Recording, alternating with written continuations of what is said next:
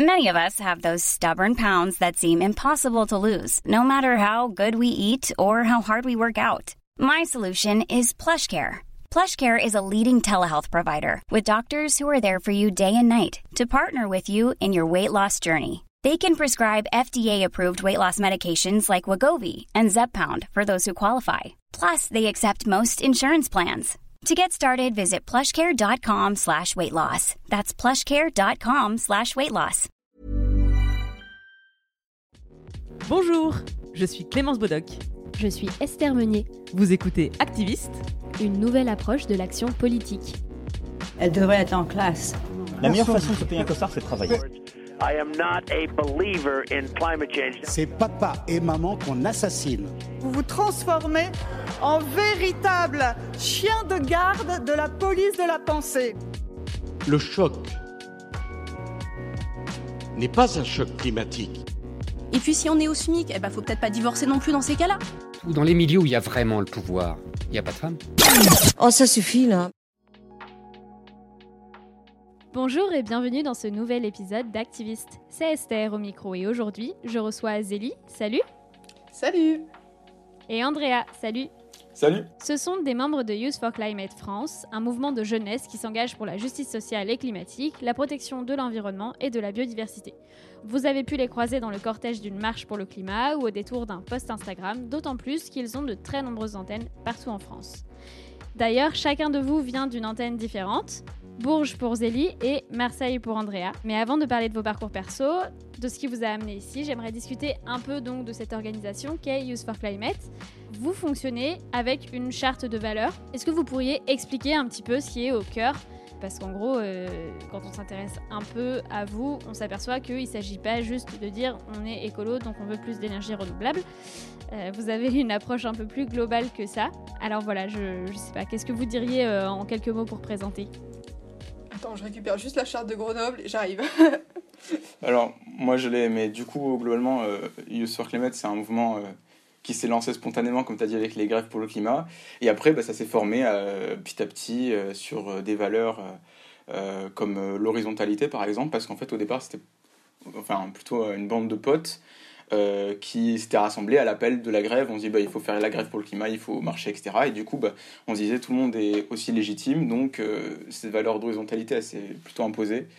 Et du coup, bah, après, ça s'est construit autour euh, d'autres valeurs par rapport à ça, donc l'horizontalité, les questions bah, d'inclusivité envers tout le monde, mais aussi par rapport à notre, euh, bah, notre- à nos valeurs politiques, du coup, euh, l'anticapitalisme ou euh, l'antilibéralisme ou la décroissance, par exemple, qui font que on a une critique plutôt radicale en fait du système dans lequel on vit pour notre avenir. Quoi. Alors justement, je vais y venir. Euh, C'est vrai, quand on regarde, euh, Célie, tu l'as mentionné, la charte de Grenoble, donc le document sur lequel vous vous êtes mis d'accord globalement euh, à Youth for Climate pour définir vos orientations.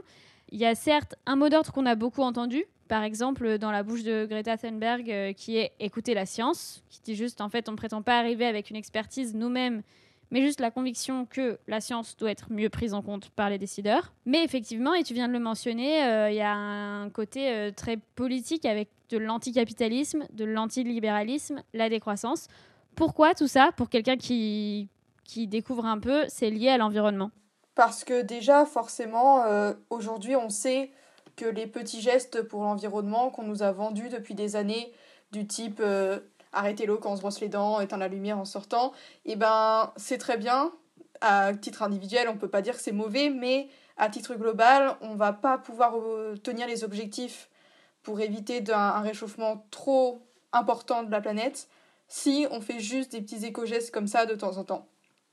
Et également, on sait aujourd'hui que euh, la responsabilité individuelle, elle atteint ses limites et qu'aujourd'hui, c'est un changement global de la société qu'il nous faut et que c'est d'abord euh, voilà, les grandes entreprises, par exemple, ou par exemple, je sais pas moi, le, trafic aérien qui pollue le plus et c'est pas forcément euh, le particulier qui a laissé sa lumière allumée pendant une heure.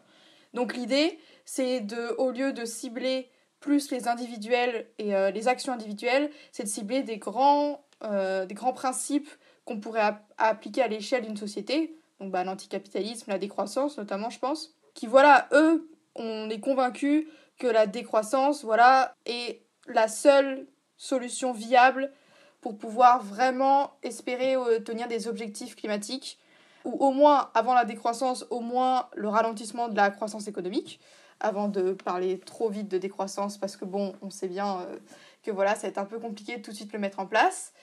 Mais c'est ça aussi, voilà, c'est l'idée, c'est vraiment de partir sur des, des politiques globales et pas euh, des gestes individuels.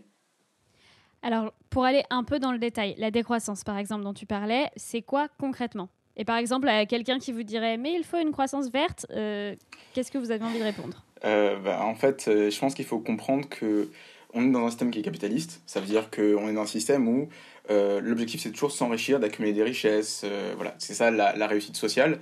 Et du coup, l'objectif c'est de toujours produire, produire, produire, produire. Sauf qu'en fait, tout ce qui est augmentation du PIB, donc croissance, est toujours corrélé à euh, augmentation des émissions de CO2. Parce que en fait, tout est lié aux énergies fossiles, au pétrole, etc. Donc en fait, on ne peut pas continuer à se dire il faut une croissance verte, il faut croître indéfiniment, alors qu'on est dans une planète avec des ressources finies alors qu'il faut limiter les émissions. En fait, l'objectif, c'est de se dire, ben voilà, pourquoi toujours essayer d'avoir plus de richesses? Pourquoi toujours vouloir plus produire alors qu'on pourrait avoir d'autres euh, questions qui seraient peut-être tout aussi, euh, même plus désirables? Euh, de se dire ben voilà comment on fait pour vivre plus heureux? Comment on fait pour qu'il y ait moins d'inégalités? Comment on fait pour qu'il y ait moins de violence et ça on peut le faire autrement. Et en fait là on va vers un, on est dans un système et on continue dans une dynamique où on continue de polluer plus. Et c'est pour ça que la croissance verte, c'est plutôt un oxymore qu'une réelle solution. Quoi. Et sur le côté euh, anticapitalisme, moi j'aimerais bien vous entendre dessus aussi parce que c'est souvent un mot qui fait peur. Genre euh, quoi, anticapitaliste? Mais mon Dieu, c'est genre on a l'impression que le système capitaliste dans lequel on vit est un peu immuable et qu'il n'y a pas vraiment d'alternative.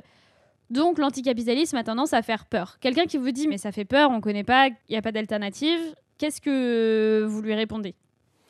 Par rapport à ça, en fait, c'est vrai que ça fait un peu peur parce que c'est tout ce qu'on a connu déjà. Enfin, je suis né dans un système capitaliste, euh, tu es né dans un système capitaliste, tout le monde est né dans un système capitaliste et on, est, on, est, on a grandi là-dedans. Et c'est vrai qu'il n'y a pas d'alternative, c'était le truc de Margaret Thatcher aussi. C'est ce qu'on nous apprend. Euh, bah, il n'y a pas d'alternative et de toute façon, ça sert à rien de réfléchir autrement. Alors que enfin, ce système-là, il est politique et il y a des dogmes euh, qui, comme dans d'autres systèmes, il y a des dogmes et des bases sur lesquelles on, eh bien, on évolue. Et en fait, euh, il faut comprendre que, comme j'ai dit déjà, le système capitaliste, c'est déjà la course à accumuler des richesses. Après, forcément, tout le monde n'accumule pas les richesses de la même manière, il y a des inégalités là-dedans mais c'est, surtout, ça, ça, ça va avec les exploitations, quoi. L'exploitation des ressources, parce que pour produire des choses, on a besoin d'exploiter des ressources, et du coup, si on veut croître, il faut en exploiter toujours plus, alors qu'il y a forcément au bout d'un moment une limite. Et si on veut faire plus de profit, augmenter la plus-value, eh il faut s'en foutre des, des normes environnementales, il faut s'en foutre des normes sociales, et du coup, forcément, le capitalisme amène à euh, une exploitation de l'environnement, euh, des euh, animaux et des autres animaux, enfin des, humains qui sont aussi des animaux. Donc, donc en fait, c'est par rapport à ça qu'on est en rupture. Parce qu'on se dit, comme l'a dit Zélie, c'est pas juste le personnel, l'individuel qui peut changer des choses, mais c'est aussi un système qui est politique et qui va dans une direction qui mène à sa perte en fait. Là, du coup, quand même, dans ce que tu décrivais, ça rejoint un peu le mot d'ordre une justice sociale et une justice euh, climatique. En gros, vous opposez pas ce combat-là. On a beaucoup entendu à un moment dans les euh, dans les manifs euh, le slogan c'est pas fin du mois contre fin du monde, c'est les deux ensemble en gros. Vous, c'est un truc que vous avez fait votre à for Climate? Bah oui, complètement. voilà, je pense qu'on est un des rares mouvements climatiques à autant porter attention sur euh, les questions sociales et surtout à les relier autant euh, avec l'écologie. Et aujourd'hui, voilà, on sait bien que les premiers qui seront touchés par euh, le dérèglement climatique, ça va être des populations plutôt défavorisées. Et on sait bien qu'aujourd'hui, séparer social et écologie, ça n'a aucun sens dans le sens où voilà, les deux sont étroitement liés et évidemment qu'on ne peut pas blâmer euh, quelqu'un qui a des difficultés, qui est obligé de prendre sa voiture pour aller travailler par exemple, on ne peut pas blâmer, je euh, je sais pas moi, d'aller en vélo parce que voilà, c'est incohérent de rejeter la faute sur des individuels qui ont pas, qui c'est souvent des catégories plutôt défavorisées, qui n'ont pas le choix de parfois polluer. Mais c'est pour ça qu'on ne peut pas séparer les deux, c'est-à-dire qu'on ne résolvera pas la crise écologique sans résoudre la crise sociale. Et en plus du fait que les conséquences, du coup, euh, iront plus, enfin, toucheront plus forcément les catégories les plus démunies plutôt que, que les personnes les plus aisées. Alors, est-ce que tu peux développer un peu cette idée-là, justement, l'idée que les plus démunis sont les plus exposés comme l'a dit Zélie, en fait, les questions environnementales, elles sont forcément écologiques, elles sont forcément corrélées au social. Parce que d'un côté, euh, on a les personnes les plus pauvres qui subissent le plus les, euh, problèmes écologiques. Bah, par exemple, quand on habite dans un HLM, on est plus euh, souvent à côté de zones polluées, ou alors on a moins souvent d'espaces verts, etc. Et quand on est plus pauvre, on peut moins souvent acheter de la nourriture de qualité, donc on s'empoisonne plus par rapport à ça, alors que c'est l'inverse pour les plus riches.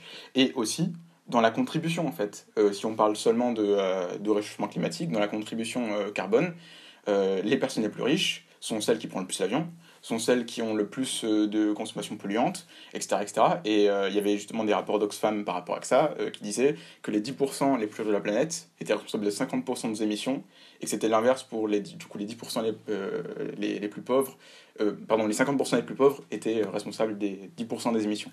Donc en fait, on voit bien que souvent, on pointe du doigt les personnes les plus pauvres en disant mais tu ne fais pas d'efforts, mais l'écologie, c'est de manger bio, alors qu'en fait, c'est souvent lié euh, aussi à euh, une hiérarchie sociale derrière. Donc on ne peut pas seulement répondre comme ça. Quoi. Moi, quand j'ai découvert votre mouvement, ce qui m'a intrigué et plu dans sa construction, c'était aussi le fait que tu en as déjà dit deux mots tout à l'heure, Andrea, que vous vous basez sur euh, voilà, de l'autogestion, euh, de l'auto-formation, de l'horizontalité.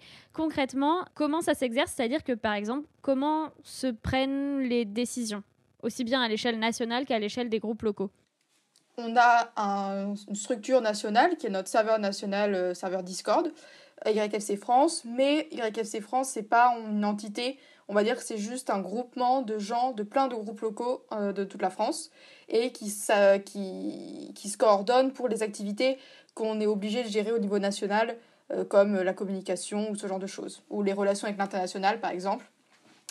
Et donc euh, dans notre serveur national, on a plusieurs groupes de travail appelés patates. On a la patate gouvernance qui s'occupe euh, de justement faire les processus de décision. Donc dès qu'il y a une décision qui implique l'ensemble du mouvement, par exemple le choix d'une prochaine date mondiale, ou euh, bah, quand, on avait, quand on a fait les votes pour valider la charte de Grenoble, ou d'autres choses euh, parfois comme ça, des, des accords euh, avec l'international aussi de temps en temps. Enfin, c'est ce genre de grandes décisions qui vont impliquer le mouvement dans son échelle globale. Eh bien, on transmet ce processus dans tous les serveurs Discord des groupes locaux. Et donc, chaque groupe local vote en son sein et nous rapporte une voix au national et après on fait le décompte au national et ça nous donne la décision et on applique ça pour toutes les grandes décisions euh, grandes décisions du mouvement après à l'échelle locale bah, chaque groupe local est indépendant de s'organiser comme il veut après moi je sais qu'en général on faisait des votes qui concernaient tout le serveur. Mais euh, c'est vrai qu'on s'organise beaucoup sur Discord. Et à chaque fois, voilà, l'idée c'est vraiment que tout le monde a la même voix et que faire participer, essayer de faire participer au maximum l'ensemble du mouvement pour chaque décision euh, vraiment importante. Et donc dans vos groupes euh, respectifs, par exemple, pour donner une idée un peu plus concrète et proche de vous, quelles sont les actions que vous menez? Ben, du coup, ce qui, ce qui s'est fait surtout au début, c'était pas mal de manifestations, de marches, comme on les a vues. Et à chaque fois, c'était des dates mondiales. donc, comme on a dit, on, on, voyait avec les autres pays, on se mettait d'accord sur une date et hop, on faisait une mobilisation. Et euh, du coup, euh, ça, ça, a mobilisé des millions de personnes à travers le monde. Quoi. Donc ça s'est fait comme ça, mais c'est vrai qu'en en fait, on, on, est dans une optique de diversité tactique. C'est-à-dire qu'on se dit, il n'y a pas seulement un moyen de faire, et il y en a plein. Et euh, aussi, chaque personne a des moyens de faire qu'il préfère. Du coup, on, on, a fait des trucs comme des clean walk, et je sais qu'on en a fait à Marseille, d'ailleurs, quand c'était récemment, quand je dis récemment, c'est avant, avant Covid ou un truc comme ça, parce que c'est très compliqué maintenant. Mais du coup, récemment, oui, on a encore fait, etc. Mais sinon, on peut faire des, euh, des actions jusqu'à de la désobéissance civile. Euh, donc, euh, pour ça, je pense par exemple à un truc dont on avait pas, mal parlé. Je crois que c'était ce qui s'était passé à BlackRock. C'était une action au niveau du siège de BlackRock à Paris il y a un an maintenant. Euh, par le groupe local de, Paris. Euh, et, euh, et, du coup, ça passe par différents moyens d'action en fonction de l'objectif, parce qu'on se dit il ne faut pas avoir un, un dogme d'action. Par exemple, on se dit il faut forcément faire des clean walks, il faut forcément faire de la sensibilisation, etc. On se dit on a un objectif, euh, donc l'objectif suprême, c'est forcément de, préserver le vivant, mais on a un objectif à court terme sur une stratégie. Et du coup, on cherche le moyen le plus évident ou le plus efficace d'accéder en fait à cet objectif-là. Donc euh, ça peut être, euh, par exemple, lors des, municipales l'an dernier, et c'était juste avant le confinement du coup, nous on voulait qu'il y ait une réelle démocratie en fait sur les, la vie dans, dans Marseille, dans les décisions écologiques, etc parce que ben, souvent, c'est des décisions qui sont faites en déconnexion des citoyens, alors que ça les touche directement, en fait. Et du coup, pour ça, on s'est dit que dans une, première phase qui devait faire un tremplin, mais après, il y a eu le Covid, donc c'était moyen un peu, un peu mort, quoi. Euh, on a fait un festival, en fait, on avait un festival démocratique où chaque personne pouvait se former, où il y avait des prises de parole, où il y avait plus de 40 associations, et du coup, euh, à la fin, est ressorti une dizaine de revendications écolo pour Marseille. Euh, qui va ensuite nous resservir du coup. Mais voilà, du coup ça change en fonction de l'objectif et c'est ça qu'on fait de manière assez générale du coup. Pour revenir un peu à l'échelle euh, nationale rapidement, le 19 mars prochain, il y a une mobilisation au niveau mondial qui se traduit comment Vous faites une, des manifestations physiques ou ben, du coup, dans ce cas-là, en fait, d'abord on choisit euh, une date, donc c'est au niveau international, et ensuite au niveau national, on essaie de euh, travailler sur la date, donc euh, se dire ben, qu'est-ce qu'on voudrait y faire, quelles sont nos revendications, travailler sur, les, sur le plaidoyer, etc. Et on voit du coup avec les groupes locaux quels sont les besoins locaux, et donc on fait plein de plénières, on fait plein de réunions, on se dit bon voilà, qu'est-ce qu'il faut faire? Donc là, c'est pas encore prêt, du coup puisqu'on est encore. Bon, déjà en plus, c'est un, peu le bordel avec le Covid, hein, mais euh, il y a encore. Ah, mais justement, c'est intéressant de, de voir ah comment les luttes sont repensées euh, avec le Covid et quelles stratégies alternatives euh, sont trouvées par les, les collectifs, quoi. Oui, bon, le fait est que le problème du Covid, c'est que ça, parfois ça fait reporter des actions ou ça fait ralentir euh, les actions militantes, alors même qu'en fait on n'a déjà pas le temps. Euh, enfin, c'est déjà euh, une urgence absolue d'agir là-dedans. Je crois que nos dirigeants n'ont toujours pas compris, ou alors ils se, ils se, bandent les yeux le mieux possible pour le faire. Mais, mais du coup, oui, c'est ça le problème. Et, là, on, de toute façon, on se dit, si on a la possibilité, donc là c'est encore le cas, on n'est pas confiné ou quoi, on va forcément encore se mobiliser on va se mobiliser, on va le faire parce qu'il faut le faire. Et après, euh, on va adapter les moyens, donc bon, bah, masque, etc. pour, euh, pour le Covid. Mais euh, l'important n'est pas là en fait l'important c'est quelle action on va faire quel, quel impact ça va avoir ensuite parce que ben on, est dans un, dans un, moment encore un peu charnier où avec le plan de relance avec avec l'arrêt des activités un peu on se dit peut-être qu'on a un moment où on peut agir et il y a un moment où on peut se faire entendre maintenant, donc euh, c'est là qu'il faut se bouger. quoi. Alors, puisque euh, vous parlez euh, des politiques et de ce qu'ils font ou ne font pas, moi, il y a une actu que. En fait, il y a deux actus que j'aimerais évoquer avec vous. La première, c'est l'affaire du siècle. Là, on enregistre le 10 février, donc alors que la justice a donné raison à l'affaire du siècle la semaine dernière. Donc pour rappel, pour les auditeurs et auditrices, il s'agissait d'une action en justice dans laquelle quatre ONG, Notre Affaire à tous, Greenpeace, Oxfam et la Fondation Nicolas Hulot, avait déposé en mars 2019 un recours devant le tribunal administratif de Paris pour carence fautive de l'État, donc en matière climatique. Vous, quel regard vous portez sur cette victoire dans les tribunaux? Tout d'abord, ça reste quand même une victoire très symbolique.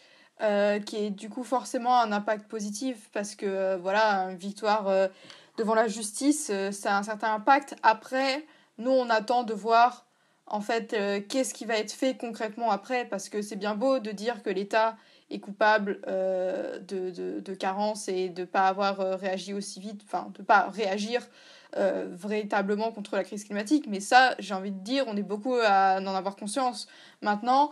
Alors c'est très bien que ça a été reconnu, on va dire officiellement, mais s'il n'y a pas d'action concrète, de mesures concrètes, et honnêtement ça en prend pas trop le chemin, s'il n'y a pas des choses concrètes qui arrivent après ça, eh ben, ça aura servi à rien. C'est bien dommage, mais ça aurait servi à rien. Oui, parce que quand tu dis qu'il n'y a pas de choses concrètes qui arrivent après ça, euh, je crois que pour l'instant, il a été ordonné à l'État de verser euh, un, euro. symbolique. Voilà. un euro pour préjudice moral, du coup, même pas pour préjudice écologique. Donc en fait, quand on se dit que notre avenir vaut un euro, ça nous fait un, peu, un peu doucement rire. Mais c'est vrai que, bon, comme l'a dit Zélie, c'est important qu'il y ait des victoires parce que pour l'instant, il se passe rien. Donc, c'est bien qu'on ait une victoire, etc. Et que le, le truc positif, c'est que cette pétition a rassemblé, je crois, 2,3 millions de personnes. C'était la première en France. Donc ça montre bien qu'en fait il y a une volonté de changement et qu'actuellement les, les personnes qui freinent des cas de fer, ce sont les personnes qui dirigent. Donc, euh, donc oui, en fait le problème c'est que le jugement ne change rien dans les faits. Après ça permet sûrement une prise de conscience importante parce qu'on en a parlé partout. Mais euh, pour nous c'est clairement pas suffisant en tout cas. Donc euh, c'est bien que ça ait été fait, il fallait le faire parce que c'était une possibilité, mais il faut aller encore plus loin parce que enfin un euro, enfin je veux dire c'est pas ça qui va changer euh, les inondations, les canicules, la biodiversité qui euh, qui, qui, qui, disparaît et tout petit quanti quoi. Et alors l'autre actu que j'avais envie d'évoquer avec vous, c'est ce projet de loi issu de la Convention citoyenne pour le climat. Euh, je sais qu'à Youth for Climate, vous avez quand même suivi de près, vous avez fait différents types d'actions en soutien à cette convention euh, citoyenne. Aujourd'hui, le projet de loi était euh, au Conseil des ministres, il sera examiné au Parlement à partir du 29 mars. Comment vous vivez cette étape? Eh ben, c'est vrai qu'on avait mis beaucoup de soutien et pas mal d'espoir dans cette convention citoyenne pour le climat parce qu'on y voyait enfin un vrai exercice de la démocratie en France, avec euh, voilà la participation active des citoyens dans le débat démocratique. Bon, et eh ben on a été un petit peu déçus, parce que, un petit peu, enfin c'est peu de le dire, euh, parce que, bon, euh, donc Emmanuel Macron avait annoncé en grande pompe qui prendrait toutes les mesures sans filtre, avec quand même trois jokers déjà, donc déjà ça commençait pas trop bien, et après au fur et à mesure du temps, et ben voilà, on arrive à que là, c'est la moitié des propositions de la CCC qui sont soit abandonnées, soit euh, amoindries, euh, un peu édulcorées finalement. Donc euh, le sans filtre devient un peu plus, un peu plus anecdotique, hein, parce qu'on ne peut pas vraiment dire que ça a été une application sans filtre. On peut aussi déplorer la longueur du processus alors, on sait que nos institutions ne sont pas forcément euh, extrêmement rapides, mais c'est vrai que le projet de loi n'est présenté que maintenant, alors que les 150 mesures avaient été dévoilées en juin, il me semble. Mais voilà, euh, clairement, euh, la CCC, ça reste, pour moi, ça reste un, un, je sais pas trop comment dire, un semi-échec parce que d'un côté il y a quand même eu euh, cet exercice de la démocratie mais de l'autre que toutes les mesures soient plus ou moins bafouées et qu'il y en ait vraiment, enfin qu'il y en ait qu'une poignée qui soit vraiment appliquée comme demandé par le groupe et même les membres euh, du groupe euh, sont d'accord avec ça et il y avait eu une rencontre avec, avec Emmanuel Macron, je sais plus si c'était fin 2020 il me semble. On avait d'ailleurs un membre de You for Climate qui était, qui était passé sur un plateau télé pour en parler. Et c'est vrai que même les membres de la CCC le disaient qu'ils avaient l'impression que voilà, les, toutes les mesures, enfin que le sans filtre n'avait pas du tout été appliqué et que certaines mesures phares, euh, je pense notamment euh, bah, par exemple à la, euh, à la reconnaissance du délit d'écocide qui a été vachement édulcoré, il me semble, que plein de mesures phares comme ça soient amoindries, soit complètement abandonnées. Oui, en fait, euh, en, tout, sur les chiffres, on a 26 euh, qui sont conformes seulement sur les 149. Euh, on en a 10 qui ont disparu en vol, qui ne sont pas évoqués, et on en a plus de 80% qui sont complètement amendris. Et en fait, c'est, vraiment criant dans le sens où la, la Convention citoyenne pour le climat elle est censée travailler pour réduire les émissions de gaz à effet de serre à de 45%. sauf que là, comment, quand on voit les, comment les mesures sont traitées euh, pour une réduction de 45% des gaz à effet de serre, on peut vraiment être sceptique sur le nouvel objectif qui a été fixé au niveau européen, c'est 55% de baisse euh, des émissions de gaz à effet de serre.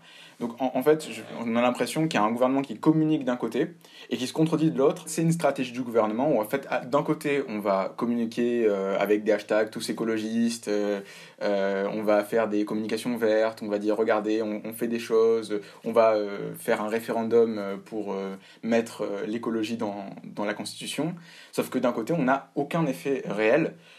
et en fait, c'est bien ça, c'est du greenwashing dans le sens où on va surfer sur la vague écologiste, alors que tout le monde sait qu'il faut agir, ou de plus en plus de gens se disent il faut agir, il faut agir vite.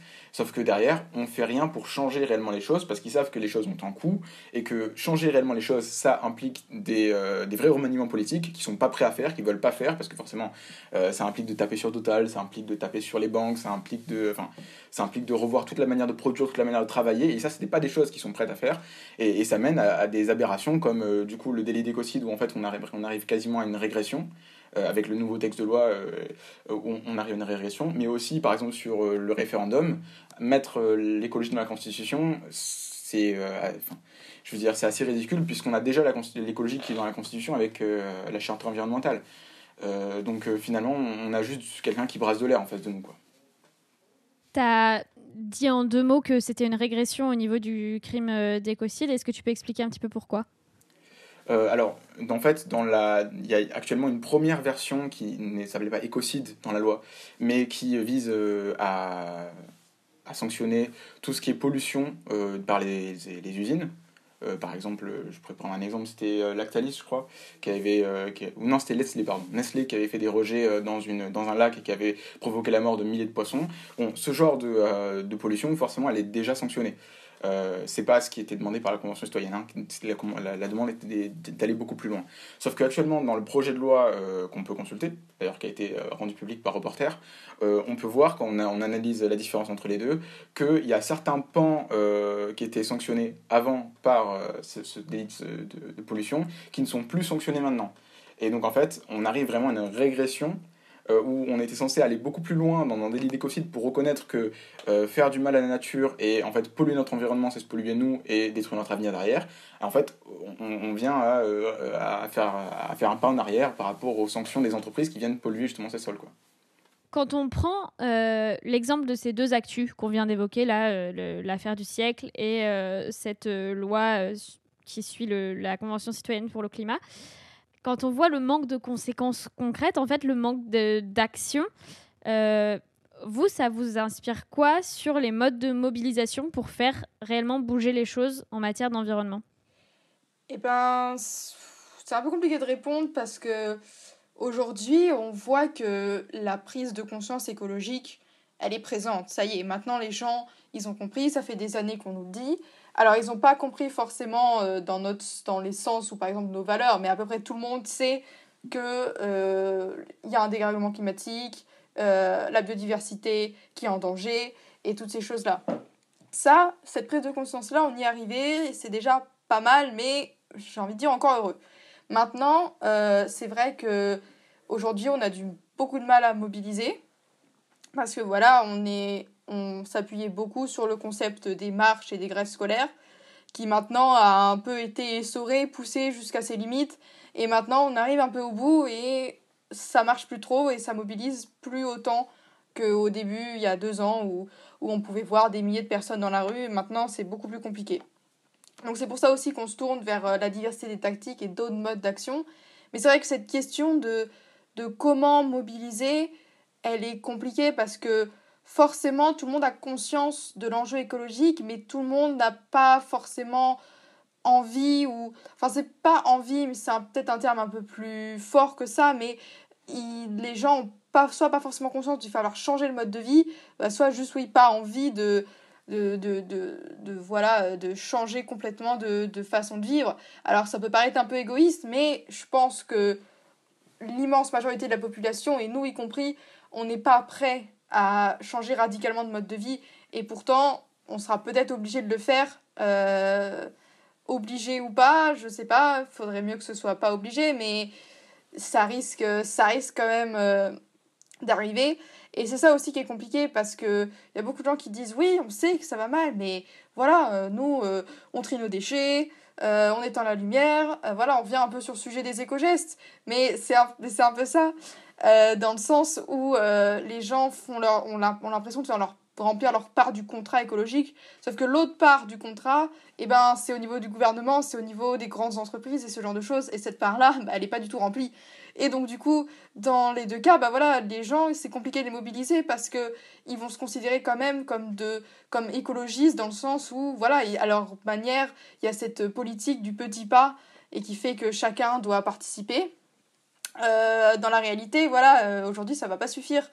Donc, euh, forcément, c'est compliqué de mobiliser des gens qui sont déjà convaincus de faire ce qu'il faut faire pour sauver la planète. Ouais, en fait, si je peux rajouter un truc, c'est que en fait, je pense qu'au départ, notre, notre, notre, euh, positionnement, c'était beaucoup envers les élus. On se tournait vers eux, on se dit, de manière à leur demander, s'il vous plaît, faites quelque chose, nous on est gentils, euh, nous euh, on est les jeunes, on est l'avenir, et, et vous voyez qu'on est mobilisés, donc s'il vous plaît, changez les choses, il n'y a plus aucune raison. pour les alerter, etc. Et en fait, on voit que ça fonctionne pas parce que, un, du coup, là, ça va bientôt faire deux ans après le début du mouvement.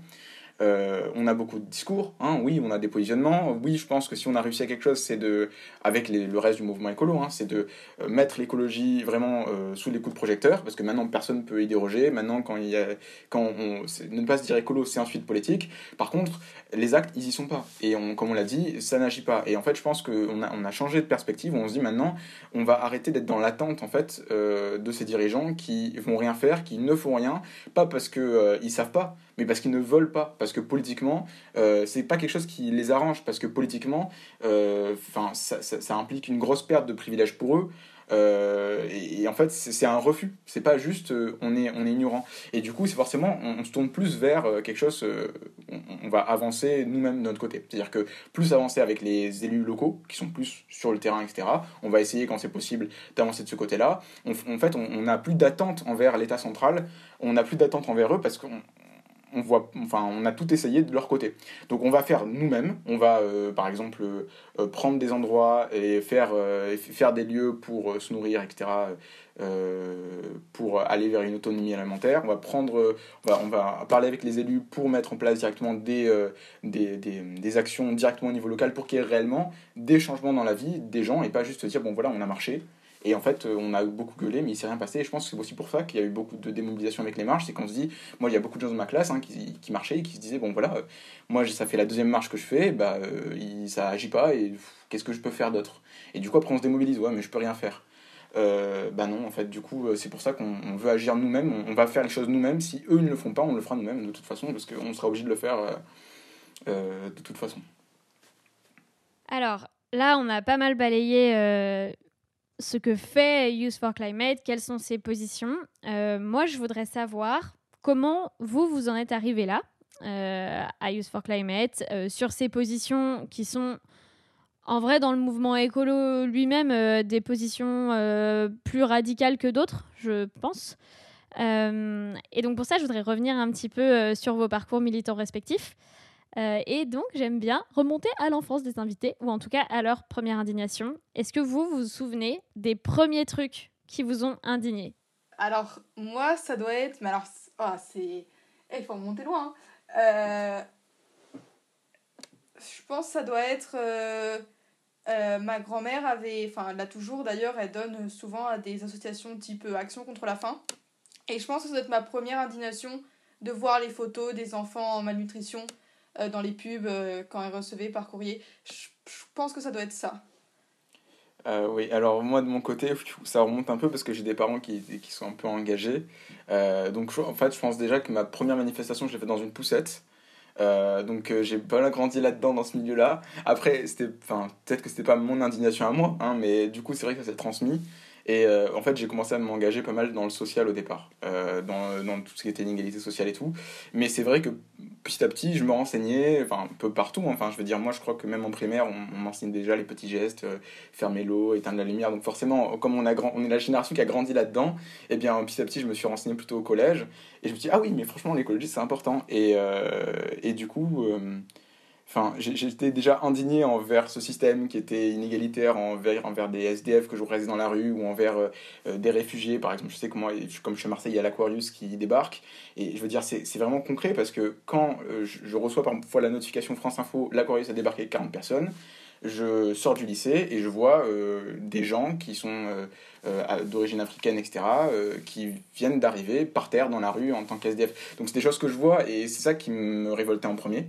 Mais du coup, quand je me suis renseigné aussi sur mon avenir, sur bah, qu'est-ce que c'est que le réchauffement climatique et qu'est-ce que c'est que la biodiversité qui, euh, qui est en train de, de s'effondrer.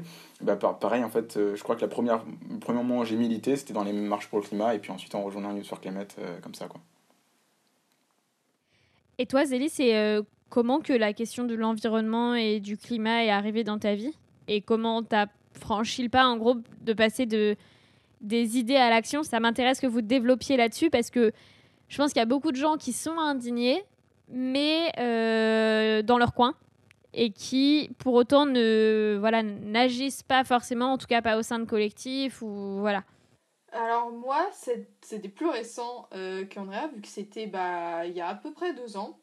Donc euh, j'étais en troisième et donc il y avait un, un garçon que je connaissais bien qui était engagé pour le climat et qui avant la marche du 15 mars donc la première grande date mondiale et qui je pense à ce jour est toujours la plus grande euh, il y a peut-être eu le 20 septembre qui a dépassé en, termes de nom, mais je suis même pas sûre. Et donc, du coup, qui avait mis des affiches dans notre collège pour euh, annoncer au rassemblement euh, à Bourges. Et donc, après la manifestation, donc c'était un vendredi, donc c'était pour sécher les cours et tout. Donc, bon, bah voilà, en troisième, c'était un peu compliqué. Donc, j'aurais aimé y aller, mais voilà, il y a, toujours des petits obstacles pour ne pas y aller. Hein. Mais euh, du coup, après la manifestation, j'étais allée le voir en mode euh, oui, du coup, euh, c'était bien, il y avait du monde et tout. Et puis, assez rapidement après, il y avait la prochaine date qui avait été annoncée, qui était le 24 mai. Et en fait, c'est juste un groupe de potes. C'était. On a ramené quelques amis qu'on avait en commun et finalement, c'était 5-6 personnes. Et on a organisé un petit truc pour le 24 mai qui était vraiment très petit pour le coup. Mais c'était vraiment juste un petit groupe d'amis et juste, euh, je sais même pas si c'était vraiment pour le climat ou juste pour avoir l'impression de s'engager, d'être utile à faire quelque chose. Enfin, moi je sais que dans mon cas, euh, les questions climatiques, je les ai découvertes plus après. Moi, c'était plutôt l'idée de l'engagement, du militantisme, c'était un petit peu attirant et tout. Euh, on était en troisième, fallait avoir l'aventure un peu. Hein. Mais euh, c'était plutôt euh, voilà l'idée de se rendre un peu utile et de faire quelque chose, euh, de mobiliser des gens et tout. C'était cette idée-là. moi, les questions climatiques, elles sont arrivées un peu plus tard, au cours de, en fait, de l'année 2019. Après, du coup, ces trucs très locaux. J'ai rejoint le groupe national. j'ai mis pas mal de temps à trouver mes marques, mais finalement, j'ai fini par les trouver. C'est là où, par contre, je me suis beaucoup plus renseignée sur les questions climatiques. Et en fait j'ai un peu compris pourquoi je militais du coup. J'avais quand même passé quelques mois à militer pour militer mais sans vraiment avoir les enjeux. Donc euh, c'était bien de, de, de connaître ça. Mais voilà à la base c'était juste vraiment un groupe de potes. Et on organisait ça et voilà on faisait tout à l'arrache à la fin et, on allait déclarer la manif en préfecture euh, deux jours avant et on collait des flyers un jour avant parce qu'on n'était pas du tout organisé et ça a d'ailleurs un peu été tout le temps comme ça, parce que voilà, Bourges, on était une petite ville, donc on n'a jamais eu de gros effectifs, et, et on a vraiment, on a toujours fonctionné, juste une bande de potes, et, et voilà, et c'est après que c'est devenu un peu plus sérieux, mais au début, c'était vraiment juste ça. Et toi, Andrea, euh, en fait, euh, tu as déjà un peu répondu à ma question suivante, euh, Zélie, mais je me demandais un peu genre, est-ce que vous avez rapidement eu conscience que se battre sur le plan de l'environnement, c'était politique en fait? Par exemple, ce que vous disiez sur les petits gestes tout à l'heure, que ok, on peut les saluer, mais en fait, c'est pas suffisant pour changer de trajectoire. Euh, ben en fait, oui, je, enfin, moi, de mon côté, j'avais confiance que c'était politique parce que euh, c'était, enfin, c'était en rupture avec euh, ce que je vivais tous les jours. Enfin, je, moi, j'habite dans une rue qui est commerçante, je vois toujours des, des quand il y a des soldes, des milliards de gens qui, qui achètent, etc., des milliards de, de trucs qui sont produits, enfin. et, et, je me disais, non, mais en fait, ça sert à quoi tout ça? Donc, globalement, même si ça s'arrête là au départ, bah, c'est déjà politique, rien que ça, parfois on s'en rend pas compte. Hein. Euh, mais, euh, mais du coup, c'est vrai que c'est après, plus, plus je militais et plus je me rendais compte à quel point c'était grave. Parce qu'on apprend beaucoup aussi quand on milite, du coup. On lit des rapports, euh, on, on, se parle entre nous, on débat, etc. Et, et c'est vrai qu'après, bah, je après bah, ça s'accompagne parfois avec. Bah oui, je pense qu'en fait, quand tu te rends vraiment compte à quel point c'est important, à quel point c'est politique, à quel point. Je crois que ça te prend au, au, ventre un peu, tu peux plus le lâcher, quoi c'est vraiment un truc où tu te dis, bon, bah, je peux pas faire marche arrière, c'est pas possible parce que c'est vraiment mon avenir, quoi. C'est enfin, aussi la question de la société de demain. Mais, euh, mais aussi, ça accompagne parfois un peu avec des cours d'anxiété, de dire bon, ben, comment, qu'est-ce que, qu'est-ce que je vais faire? Sais, quand il y a un peu les questions d'orientation, là, moi je suis en terminale, du coup, c'est un peu ça. Qu'est-ce que vous, feriez, vous feriez dans 10 ans? Qu'est-ce que vous feriez dans 10 ans? Ben, du coup, ben, c'est vrai que dans 10 ans, qu'est-ce que je fais dans 10 ans? Euh, Dans 10 ans, peut-être que c'est plus 100 degrés. Euh, dans 10 ans, je sais pas ce qui se passe dans 10 ans, moi. Donc, comment je peux répondre? Voilà, donc en fait, je pense que c'est vraiment quand il y a eu ce moment. Bon, c'est un peu, c'est un peu hein, désolé. Mais c'est vrai que quand il y a eu ce moment, en fait, de bascule où, en fait, je me suis pris ça un peu, un peu en plein dans la gueule euh, euh, après avoir commencé un peu à, me bouger, à militer, que je me suis dit, bon voilà, je crois que c'est bon, euh, je suis pris dans le truc, quoi. T'excuses pas d'être déprimant, c'est pas toi qui es déprimant. je pense que la responsabilité, elle est ailleurs. Et justement, en fait, est-ce que vous, vous considérez qu'on peut encore s'en tirer ou vous êtes plutôt de la team pessimiste? Plus globalement, comment vous faites pour surmonter le découragement euh, bah, qui peut nous saisir euh, face à l'ampleur de la tâche et l'absence de volonté politique euh, sur le sujet? Ouais, je vais répondre, mais j'ai pas été très optimiste perso. vas-y, j'ai lancé la dynamique, vas-y. ouais, non, bah en fait, un peu comme Andrea, euh, j'ai commencé avec très le, truc très éco-geste et tout. Moi, j'avais pas du tout conscience que c'était politique au début, mais genre pas du tout. Et j'avais un peu une. J'aimais pas du tout la politique. Bon, ça a bien changé depuis. C'est vrai que, que moi aussi, j'ai eu ce moment où je me suis rendu compte de l'urgence et de à quel moment. Enfin, à quel point notre futur allait être compromis.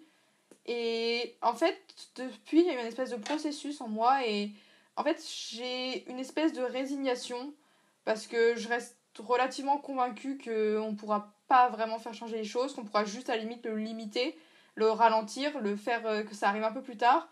Mais je reste convaincu qu'on est arrivé tellement loin dans le truc que qu'on peut enfin j'espère me tromper hein, vraiment j'espère vraiment me tromper mais qu'on est arrivé tellement loin dans, le point de non retour finalement que on ne pourra pas se sauver et que forcément euh, d'ici 20, 30 ans, 40 ans, nos sociétés sont complètement transformées et on sera peut-être juste des petits groupes à vivre en autonomie par-ci, par-là.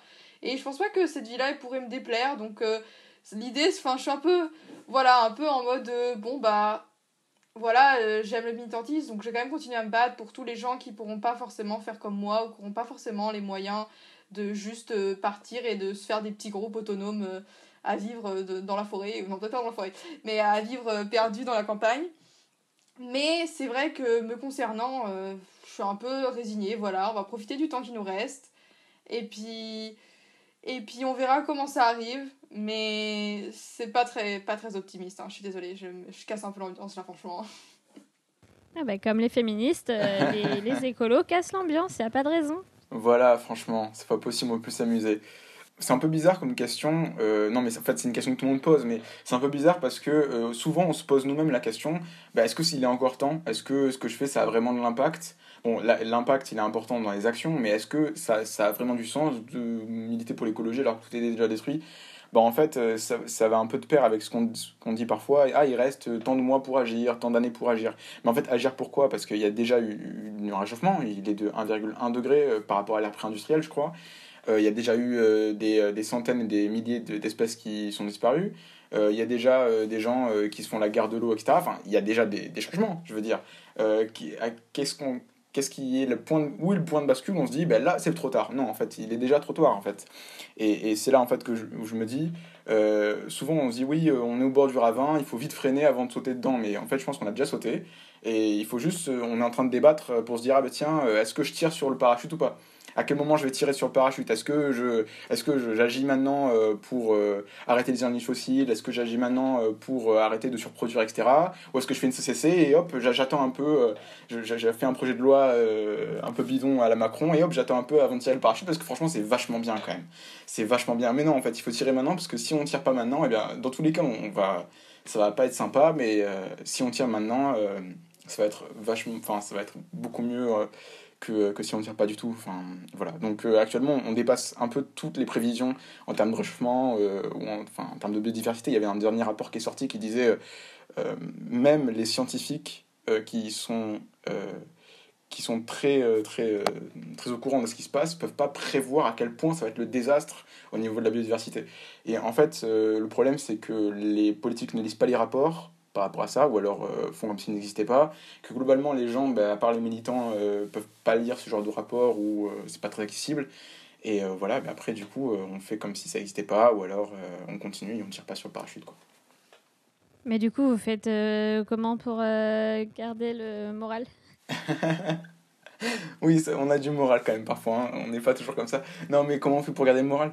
Ben, Enfin, je pense que c'est comme ça, c'est-à-dire qu'on se dit que, euh, enfin, on sait qu'il y a une urgence, on sait que euh, qu'est-ce que ça implique. Après, ben, c'est un peu comme les phases du deuil. Enfin, c'est ça qu'on remarque un peu chez les gens, et je crois que j'ai fait un peu mon deuil aussi. C'est-à-dire qu'au départ, on, on, est un peu dans le déni, ensuite on, est, euh, on est dans la colère, la tristesse, etc. mais, mais en fait, qu'on a passé le déni et qu'on dit bon, voilà, il y a, y a un fait, comment on fait pour le traiter? Et bien maintenant on se dit ben voilà comment on fait pour que les gens tirent sur le parachute et, euh, et du coup c'est comme ça qu'on garde le moral parce que quand on avance, quand on arrive à faire des pas, quand euh, on arrive à convaincre des gens, euh, c'est un peu le truc qui dit bon voilà on a réussi à avancer et il faut faire plus parce que c'est pas suffisant. Mais voilà je pense que c'est ça qui personnellement en tout cas me permet de, de, me dire bon voilà il faut que je continue. Et de toute façon je me dis c'est pas possible d'arrêter parce que si tu arrêtes eh ben, ça va être encore pire. Donc euh, au moins il faut essayer d'apporter un peu sa pierre et, et d'essayer de secouer un peu vraiment le système et de bouger les choses quoi.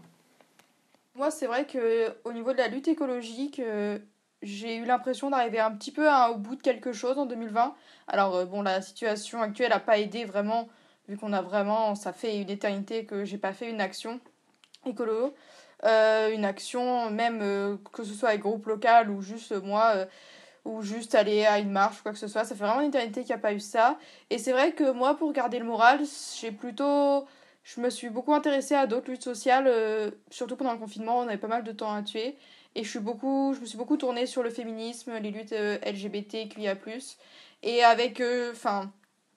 ça m'a permis aussi de pouvoir un peu changer et de continuer à militer et avec euh, aussi, alors euh, beaucoup au niveau du virtuel, mais des, des, résultats qui paraissaient un petit peu plus concrets, un peu plus immédiats, euh, parce qu'on a encore du mal à se rendre compte que la crise écologique, alors nous en tant que militants, on le sait quand même, mais même nous, voilà, bah, il neige, ça va, ça se réchauffe pas. Non, mais non, mais, mais en vrai, les effets, on les, saura, on les aura que, bon, on les a déjà, hein, mais on, les vrais effets du changement climatique, on les aura que dans, que dans plusieurs années, j'espère. Mais euh, c'est vrai que, que, voilà, et puis même voir euh, d'autres luttes sociales, ça permet aussi de, je trouve, de mettre euh, un autre regard dans, dans celle d'où on vient à la base, avec bah, des concepts comme l'intersectionnalité qui nous permettent de croiser les luttes et de comprendre que chacune avance avec l'autre. Et voilà, moi c'est plutôt ça qui m'a aidé à, un peu, à un peu garder le moral et toujours continuer à me sentir un peu utile parce que comme j'étais un peu comme Andrea, je pense que j'ai fait mon deuil euh, écologiquement parlant. Et du coup, après, c'est compliqué de se sentir utile parce qu'on se dit, bah oui, mais de toute façon, euh, qu'est-ce que je vais pouvoir changer, moi, à mon échelle? Et dans ces autres luttes, j'ai trouvé des choses où je pouvais changer des trucs à mon échelle, que ce soit dans mon entourage ou que ce soit euh, n'importe quoi en signant des pétitions, ce genre de choses, où tu as quand même, je trouve, l'impression de bah, d'être utile en fait. C'est ça, c'est cette impression-là qu'on cherche tout le temps d'être utile. Et c'est vrai que j'étais arrivée à un bout avec euh, la lutte écologie et, écologique. Euh, et bon, je vais, pas, je vais continuer à militer. Mais c'est vrai que du coup, euh, continuer dans plusieurs luttes sociales, moi, c'est ça qui m'a pas mal aidé, bah, surtout en 2020. Et alors, pour joindre nos forces aux vôtres, on fait comment? Déjà, qui est bienvenu chez Youth for Climate? C'est quoi la jeunesse, par exemple Quelqu'un qui nous écoute et qui se dit Ok, franchement, je les rejoindrais bien. Qu'est-ce qu'il faut qu'ils fassent? Bah, non, déjà, qui est la jeunesse euh, On n'a toujours pas réussi à trancher, c'est compliqué. Mais du coup, toutes les personnes, toutes les personnes qui, se, euh, qui, qui, se sentent concernées, donc déjà par euh, l'écologie, par, aussi par l'intersectionnalité, comme a dit, comme a dit Zélie, etc., bah, peuvent nous rejoindre. Et aussi, c'est une note de nos valeurs, l'inclusivité de se dire, ben voilà, en fait, on va inclure tout le monde parce que si on veut une réelle horizontalité, si on veut vraiment mettre à bas toutes les hiérarchies, toutes les dominations, il faut aussi passer par euh, mettre à bas les dominations euh, sociales ou, euh, ou avec les, les, personnes LGBTQIA, ou racistes, etc. etc. Donc, oui, on, essaie, on essaie d'inclure tout le monde et justement, on, a besoin de plus de diversité possible pour avoir plus de regards possibles voilà et après bon bah pour la jeunesse oui c'est généralement ça s'adresse surtout à des lycéens étudiants il y a aussi quelques collégiens mais bon, voilà, c'est beaucoup des étudiants du coup. Euh, je crois que euh, les plus âgés sont en master. Voilà, mais, euh, mais du coup, oui, ça, c'est une tranche d'âge qui, qui est assez large, même si bon, c'est, ça reste quand même des jeunes. Et après, bah, voilà, après, il suffit de, d'aller sur, sur, surtout sur, les Insta, sur les réseaux sociaux. Il y a toujours des liens qui permettent de rejoindre les Discord. Et c'est là, en fait, on va réussir à bah, rejoindre un groupe, à se renseigner sur son groupe local, le rejoindre, etc. Bon, c'est vrai, comme on a dit, ça, ça donnait un peu envie de déprimer encore. Mais c'est vrai, comme on a dit, c'était très compliqué avec le Covid, du coup, parce que euh, l'objectif de Sur Climate et des assos écolos, c'est de se dire, bon voilà, en fait, faire les petits gestes, les éco-gestes, c'est pas suffisant. Et si on veut vraiment aider à notre, de, notre manière, c'est d'essayer d'agir collectivement. En fait, c'est ça l'objectif. C'est que individuellement, euh, on, est seul, on, ça fonctionne pas très bien, mais collectivement, on peut faire des actions qui ont du sens. Et c'est vrai qu'avec la crise du Covid, ça a été assez compliqué, du coup, pour le moral de tout le monde, du coup, pas que, dans les, que chez les militants. Hein. D'ailleurs, on l'a vu avec les étudiants, etc. Euh, parce qu'on peut pas se réunir, parce que c'est plus compliqué d'agir collectivement. Mais voilà, en tout cas, on essaie de continuer les actions. Il y a bientôt une, une, une date mondiale et on pourra agir là-dessus. Et donc, oui, il suffit euh, de suivre le groupe local sur, euh, sur les réseaux si on ne veut pas forcément organiser, on n'a pas forcément le temps, il y, a, il y, a, les dates, les actions, etc. qui sont appelées. Et sinon, on peut rejoindre l'organisation directement en, en suivant les liens. Quoi. Eh ben, merci beaucoup. On approche de la fin de l'interview. Vous avez chacun choisi une question pour conclure. De ton côté, toi, Andrea, c'est ce que vous auriez voulu savoir quand vous avez commencé à militer Alors, moi, je pense que euh, ce que j'aurais aimé savoir, c'était à quel point ça m'aurait apporté en fait de faire tout ça. Parce qu'au départ, je me disais, bon, euh, voilà, euh, ça fait longtemps que je suis un peu la politique, je suis un peu indigné, etc. et je me disais, oui, bon, voilà, je vais faire quelques actions, et puis ça n'a pas changé grand-chose à ma manière d'être, à, ce que je vais devenir, ou à ma manière de voir les choses, alors qu'au contraire, complètement, j'ai appris des milliards de choses, mon point de vue a complètement évolué, et en fait, j'ai rencontré plein de gens, etc. Donc en fait, déjà, si je pouvais, si j'avais su ça avant, je crois que je me serais engagé avant parce que euh, c'est super enrichissant et tout. Et aussi, euh, je pense que j'aurais aimé savoir aussi à quel point ça, ça me tiendrait à cœur et à quel point ça me prendrait du temps. Comme ça, moi, je pourrais un peu m'organiser par rapport à ça parce que c'est vrai que. non, mais c'est vrai parce que du coup, on continue les cours, etc. etc. Et, euh, et, et c'est vrai que quand ça commence à prendre, après, bah Bon, il y a des coups de mou et tout, mais, euh, mais ça, ça, engage un peu à vie. C'est un engagement à vie qui peut changer de forme, mais c'est un engagement à vie. Et, et c'est vrai que ça, c'était déterminant dans ma vie. Quoi. Merci. Et Zélie, toi, la, la dernière question euh, que tu as choisie, c'est le film que tu as regardé plusieurs fois.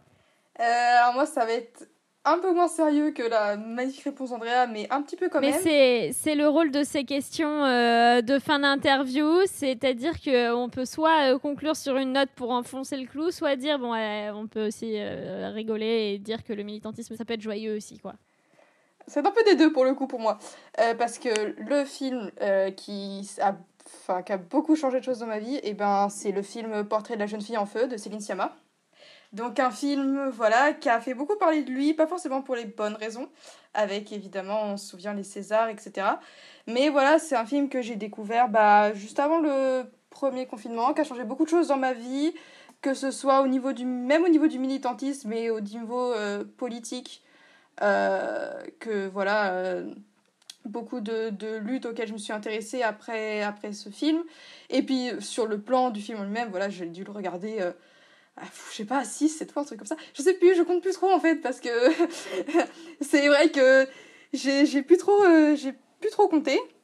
Mais c'est vrai qu'il a changé beaucoup de choses dans ma vie et j'ai pu rencontrer beaucoup de personnes grâce à ça aussi. Me faire. Euh, de trouver de nouvelles connaissances et voilà, et c'est vraiment. après, sur le plan euh, cinématographique lui-même, bon, bah moi je considère que c'est un chef-d'œuvre. Hein. Déjà, je serais pas du tout objective et franchement, je m'en fous un peu d'être objective sur ce coup-là. Euh, pour moi, vraiment, ça reste un chef-d'œuvre. Et si, je l'ai regardé pas mal de fois aussi, c'est aussi pour ça. Et en même temps aussi pour euh, toutes les questions politiques qu'il véhicule sur, par exemple, le female gaze au cinéma, les questions de représentation à l'écran. par exemple, bah voilà, je pense aux, aux personnes LGBTQIA+. Et toutes ces questions-là qui ont été mises dans, mis en lumière, pas trop, pas assez en France. Mais le film a fait un carton, notamment aux États-Unis, mais aussi en Corée du Sud et dans beaucoup dans le monde. C'est un des films français qui, a, qui vraiment a été le plus vu dans le monde en 2020. Euh, peut-être même ouais ça enfin peut-être même le film français le plus vu mais je ne sais pas j'ai pas les chiffres mais en tout cas il est beaucoup il a fait un carton bien plus énorme qu'en France où il a été un petit peu englouti dans ce tourbillon médiatique euh, de fin février 2020 Mais voilà, euh, moi ça va être ça. Et du coup, c'était quand même un peu en rapport avec, avec le sujet, donc on n'aura pas tout perdu. On n'a rien perdu. Non. Eh ben merci beaucoup en tout cas pour votre temps, pour vos réponses, euh, pour euh, votre enthousiasme et en même temps euh, pour dire les choses telles qu'elles sont. Merci beaucoup Je à mettrai toi. tous Ouais, les liens pour retrouver Youth for Climate dans la description, ainsi que des liens sur des, des sujets dont on a parlé. Et voilà, à bientôt Et voilà pour cet épisode d'Activiste. On espère qu'il vous aura inspiré à agir. Si vous êtes vous-même activiste, engagé, n'hésitez pas à nous écrire sur tutoconquérirlemonde à gmail.com pour nous présenter votre projet. Activiste est un podcast entièrement produit et réalisé par Clémence Bodoc et moi-même, Esther Meunier, alias Esther Reporter. Vous pouvez soutenir ce podcast et notre travail en général en contribuant à nos Patreons respectifs dont les liens sont dans la description. Vous pouvez aussi laisser des étoiles et des commentaires sur vos apps de podcast et partager nos épisodes à vos proches, c'est ce qui nous aide à nous faire connaître. Merci beaucoup pour votre écoute, on se retrouve la semaine prochaine. D'ici là, prenez soin de vous.